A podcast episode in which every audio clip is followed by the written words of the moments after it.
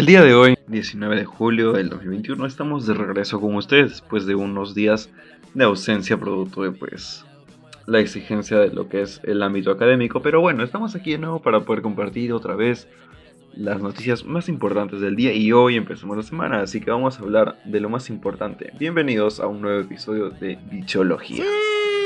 El día de hoy tenemos cuatro noticias que son importantes y un plus, pero vamos a empezar.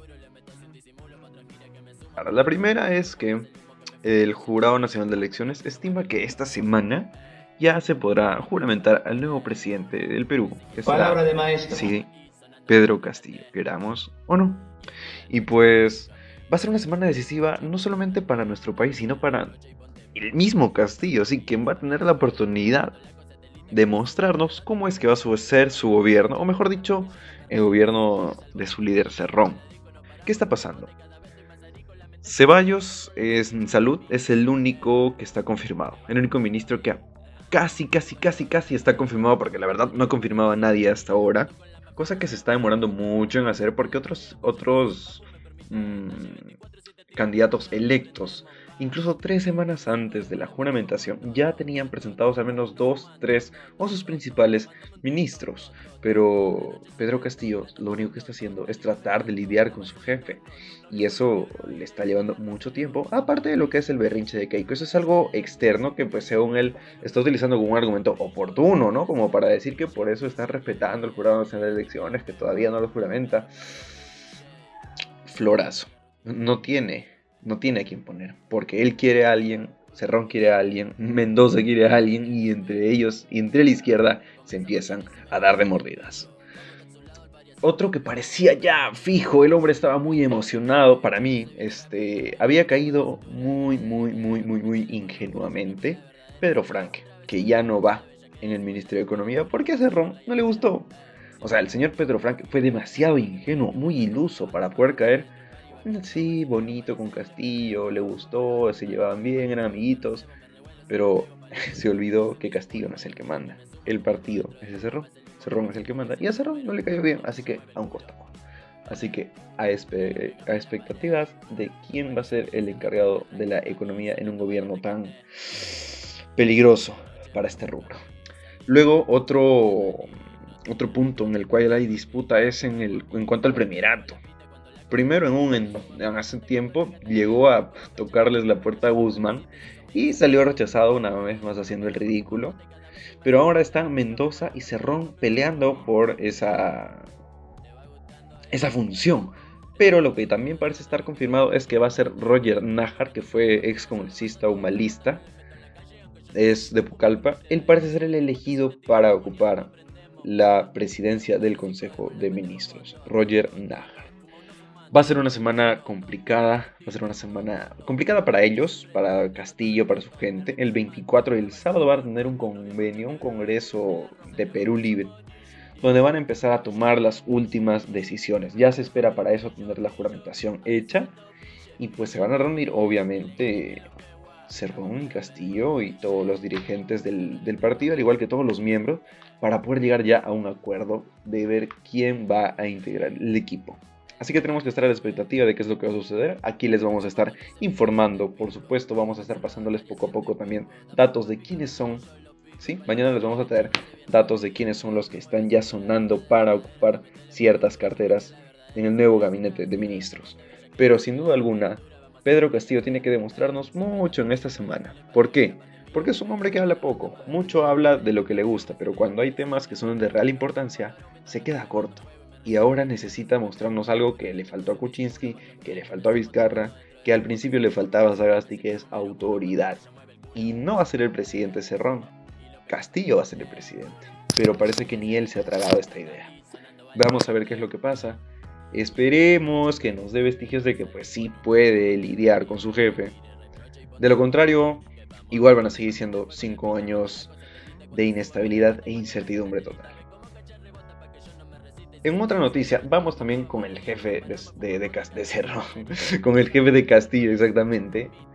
La UIF, ¿qué es esto? La Unidad de Inteligencia Financiera detectó que el día 8 de julio, hace más de 10 días, Cerrón intentó retirar de su cuenta bancaria 1,2 millones. Mm, en realidad era 1.236.523 soles del Interbank en Lince.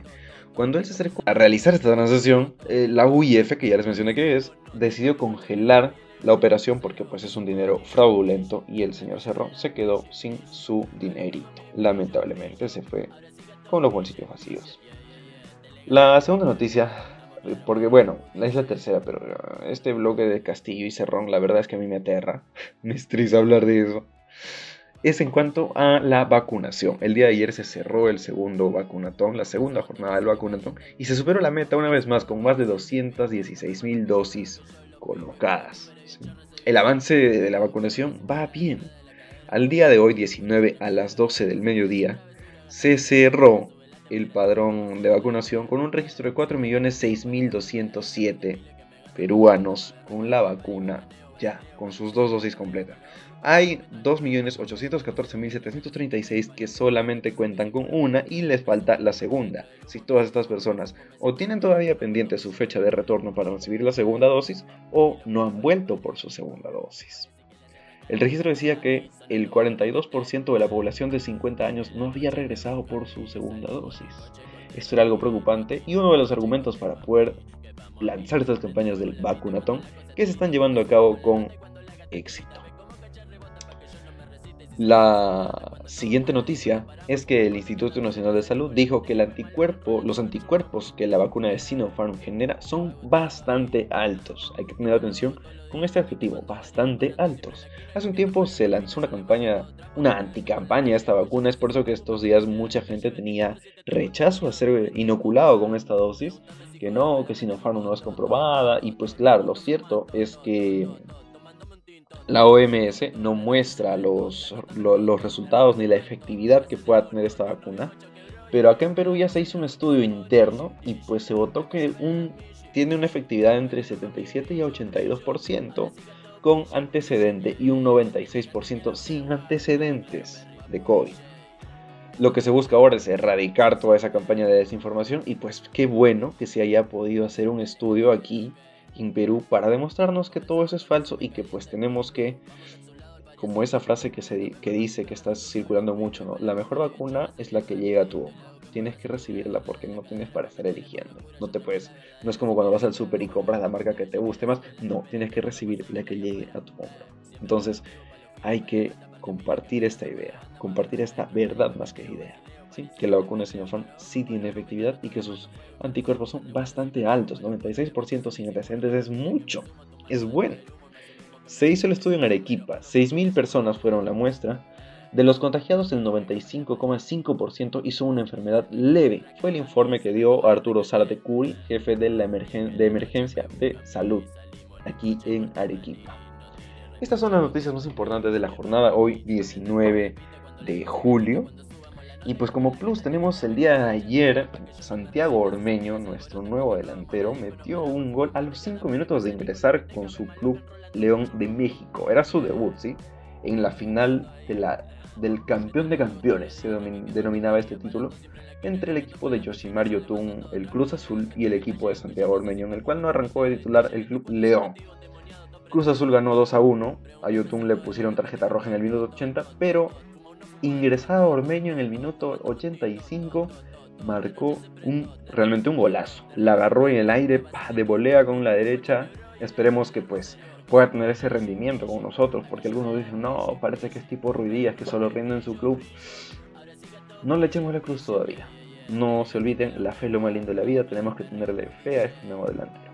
Y pues de esta manera hemos querido cerrar el bloque de hoy, el episodio de hoy.